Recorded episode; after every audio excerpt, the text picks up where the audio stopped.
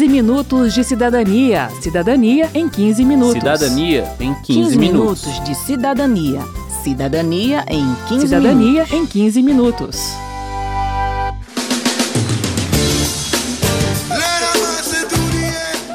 Se você usa cartão de crédito, fique ligado. A partir de 3 de abril começa a valer uma nova regra do Banco Central sobre o chamado crédito rotativo.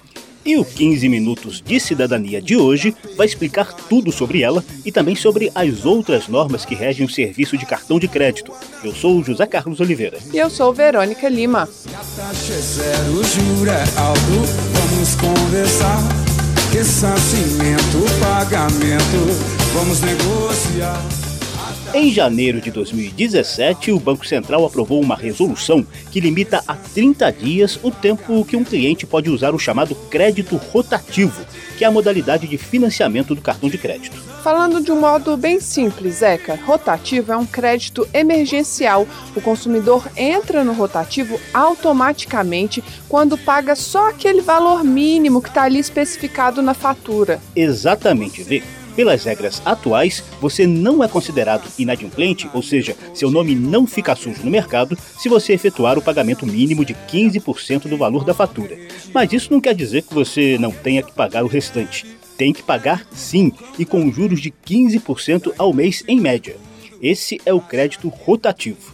E segundo a Ione Amorim, do IDEC, Instituto Brasileiro de Defesa do Consumidor, ele é o financiamento mais caro do mercado. Um empréstimo pessoal, se a pessoa tiver acesso ao consignado, ela vai pegar uma taxa aproximadamente de 2% ao mês, que vai dar uns 25% ao ano. Se for por uma linha de empréstimo pessoal sem ser consignado, vai ter uma taxa de em torno de 7, com uma taxa de juros de aproximadamente 55% ao ano. Agora, se for para o rotativo, ela vai ter uma taxa de juros de 15% ao mês, que reflete algo em torno de 460% ao ano. Por essa comparação, fica a dica do IDEC. Se você estiver em atraso com o cartão de crédito, é melhor pegar um empréstimo pessoal e quitar a fatura do que pagar os juros do crédito rotativo. Outra opção para quem não consegue quitar a fatura é fazer o parcelamento do próprio cartão, pois os juros são mais baixos para parcelamento do que para pagamento mínimo. Mas atenção! Esses recursos são para resolver uma dívida pontual. Não dá para fazer isso todo mês porque as dívidas vão se acumular. Então, enquanto estiver pagando o empréstimo pessoal, a recomendação do IDEC é: deixe o cartão de crédito na gaveta. Voltando à nova regulamentação do Banco Central, o que vai valer é o seguinte: se você não pagar o valor total da fatura, você só poderá ficar no rotativo por 30 dias. Ou seja, se a pessoa não conseguir quitar a fatura de um mês após o vencimento da fatura seguinte, deverá ser direcionada a linhas de financiamento mais vantajosas, inclusive em relação à cobrança de encargos financeiros. A Paula Esther Leitão, do Banco Central, explica que a norma não especifica quais as condições do novo financiamento as taxas são livremente é, pactuadas, né? Então as instituições financeiras, para qualquer linha de crédito, seja ela no rotativo, no parcelado, CDC, elas estabelecem. Então você tem eventualmente uma concorrência e produtos diferentes com taxas diferentes. Não dá para você dizer exatamente o que, que é melhor, porque vai depender de cada instituição de, e do perfil, inclusive, de cada cliente. E as condições que forem negociadas com um cliente, pode ser que uma parcelar de seis meses já resolva, pode ser que para outros seja de dez meses. Temos aí uma boa notícia para quem está no sufoco com o cartão de crédito. Mas a verdade, Zeca, é que a melhor forma de não pagar juros altos no cartão de crédito é comprar com ele apenas o que a gente consegue pagar dentro do mesmo mês. Isso é o que a Paula Esther Leitão, do Banco Central, chama de função clássica do cartão de crédito. Uma pessoa pode ter o seu cartão de crédito e, e utilizar sem entrar no rotativo. Você paga todas aquelas compras realizadas num determinado período, num dia só, naquela fatura. É que aí tem algumas condições, às vezes problema de fluxo de caixa do cliente, pode haver dele não ter a condição de liquidar plenamente naquela data. Aí sim você gera o rotativo, mas isso seria de alguma forma acessória. A função clássica e principal do cartão é um instrumento de pagamento. Quero saber. Quero saber. Para saber como as pessoas usam o cartão de crédito, nós fomos ao Parque da Cidade, em Brasília, acompanhados do Kleber Pires, que é presidente da Associação Comercial do Distrito Federal. Meu nome é Francisco de Assis Dantas. Como que, depois que uma pessoa está endividada, como é que ela faz para poder conseguir sair do débito no cartão? Primeira recomendação é você aposentar o cartão e buscar um mecanismo de fazer um parcelamento, porque essa não deixa de ser uma bola de neve, ela cresce a cada dia. E aquele que utiliza o cartão é procurar não pagar simplesmente uma parte, pagar ele integralmente e, de preferência, utilizar o cartão de débito. Né? Essa é a melhor receita. Sandro, você disse que não usa ou usa pouco? Só usa em caso de emergência, né? Comprar algum remédio, alguma coisa assim. Porque se você começa a comprar muitas vezes, você vai comprando, aí se torna um vício. Por isso que é bom a gente ter cautela. Parabéns ao Sandro, eu acho que essa é a receita que nós daríamos a todo brasileiro de usar com cautela. O poder de endividamento, nem todas as pessoas têm esse controle contínuo de saber que no final do mês a conta chega. Né? O que, que pode é, incentivar esse vício? O fato de chegar ali e não ter que é, desembolsar na hora, isso acaba sendo. É muito psicológico. O poder de consumo, o poder de compra está em suas mãos. E muitas e muitas pessoas que às vezes utilizam o cartão é, de forma descontrolada, ele não, não consegue manter esse impulso do consumo vê uma promoção, vê uma oportunidade, um jantarzinho com um amigo, um happy hour e extrapola os seus orçamentos.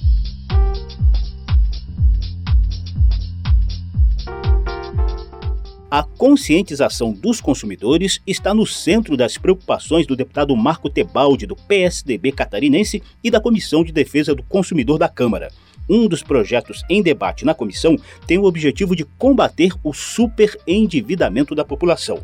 Tebaldi comenta a regra do pagamento mínimo de 15% do valor da fatura, que, na visão dele, pode levar o cidadão a tomar uma decisão prejudicial à sua saúde financeira. É uma informação enganosa, né? É, embora é, a Febraban e os bancos não, não entendam isso. Ela é enganosa, não adianta. Ali é subliminar, ela induz é, o cidadão a isso. O que nós queremos, a aprovação do projeto é justamente isso. Conscientizar e educar a população, inclusive na juventude, para que entendam disso. Né? Para quando eles se tornarem adultos, eles não caírem nessa armadilha aí desses juros escorchantes. O deputado não defende mudança na regra, mas um trabalho de conscientização dos consumidores para que reduzam o uso desse recurso. Quero saber. Quero saber. O segundo bloco do Quero Saber traz as respostas da Paula Leitão, do Banco Central, a mais alguns questionamentos de cidadãos. Meu nome é Saulo, eu gostaria de saber a respeito de renegociação da dívida do cartão de crédito. Se tem alguma legislação ou se ela é por conta da financeira que libera o cartão. Não, não tem uma regra de renegociação. Aí realmente é uma discussão entre as partes, né? Mas é a instituição, ela é obrigada a dar as informações para o cliente, né? Para ele saber quais são as condições realmente daquele empréstimo ou de outra, de alguma oferta que esteja sendo feita para ele. Janaína de Mello. E gostaria de saber se tem é, perspectiva de redução dos juros do cartão de crédito. A medida teve como objetivo principal melhorar o gerenciamento de risco da, das instituições eh, financeiras, né? É, permitindo que, a, que seja uma forma mais previsível o fluxo de caixa dessa, do, dos clientes e aí ele pode gerenciar de uma forma melhor. Criando essas melhores condições para as instituições, pode ter um efeito na taxa de juros, né? Mas o objetivo primordial era melhorar essa, essa questão da previsibilidade do gerenciamento de risco da instituição financeira. Elisângela Neves, promotora de vendas. Por que, que os juros de cartão de crédito são tão altos? Anuidade muito alta. Não há um, um vamos dizer, tabelamento desses valores. Né? Então, a, tanto a taxa de juros como a questão da anuidade são livremente estabelecidos pelas instituições financeiras. Né?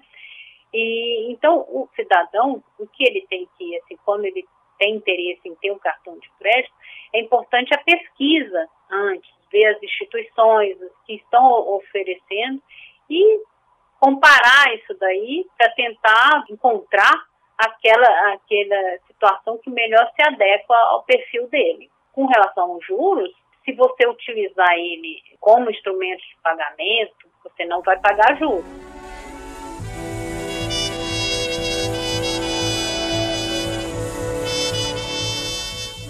Vê, a gente recebeu por e-mail reclamações de ouvintes de uma de nossas rádios parceiras lá de Rondônia sobre cobrança dupla de fatura de cartões de crédito emitidos por lojas.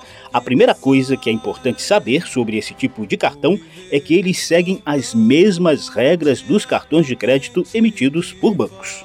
Os ouvintes de Rondônia relataram que muitas vezes a loja cobra duas vezes uma fatura e, se o consumidor perde o boleto pago, fica sem ter como comprovar a quitação. A Iônia Morim, do IDEC, explica que há outras formas de comprovar esse pagamento. Se ele efetuou o pagamento direto na loja, o próprio histórico do cartão, ele traz a movimentação que ele realiza. Então, buscar se ele fez esse pagamento através de débito em conta, pegar o próprio histórico do extrato dele e apresentar na loja. Agora, é importante que ele guarde os comprovantes e se eles forem emitidos esse papel fotossensível, que as informações acabam se apagando com o passar do tempo, que ele tire uma cópia. Agora vê, como já virou praxe, a gente resume aqui mais algumas informações informações e dicas finais. São cinco as tarifas que uma empresa de cartão de crédito pode cobrar de você anuidade, saque na função crédito, pagamento de contas e boletos com o cartão, avaliação emergencial de crédito e segunda via do cartão. Vale lembrar aí, Zeca, que esse saque na função crédito tem cobrança de juros também. Sobre clonagem, é bom saber que a responsabilidade não é do consumidor, mas é bom ter cuidado com as compras na internet, pois é na hora de digitar o código de segurança que os cartões costumam ser clonados. E enviar cartão de crédito sem a solicitação do consumidor é prática abusiva. Nesses casos, registre uma reclamação e peça o cancelamento do cartão. Só jogar fora sem desbloquear não é garantia de que esse cartão não será clonado nem usado de forma fraudulenta. A taxa de juros do crédito rotativo deve vir impressa na fatura. Assim, o consumidor pode avaliar qual a melhor opção caso não consiga pagar o valor total no dia do vencimento. Comparar taxas e anuidades também é uma boa dica antes de adquirir um novo cartão e avalie se precisa mesmo ou não desse novo cartão de crédito. Segundo a Ione Amorim do IDEC, um desconto de 10% na primeira compra não é um benefício que justifique a manutenção de mais um cartão. Por fim, se pintar problema, reclame no serviço de atendimento ao consumidor da emissora do cartão. Anote o número do protocolo e, se não receber resposta favorável em até cinco dias, encaminhe a reclamação para a ouvidoria da empresa, para o Banco Central e para o site da Secretaria Nacional do Consumidor, consumidor.gov.br.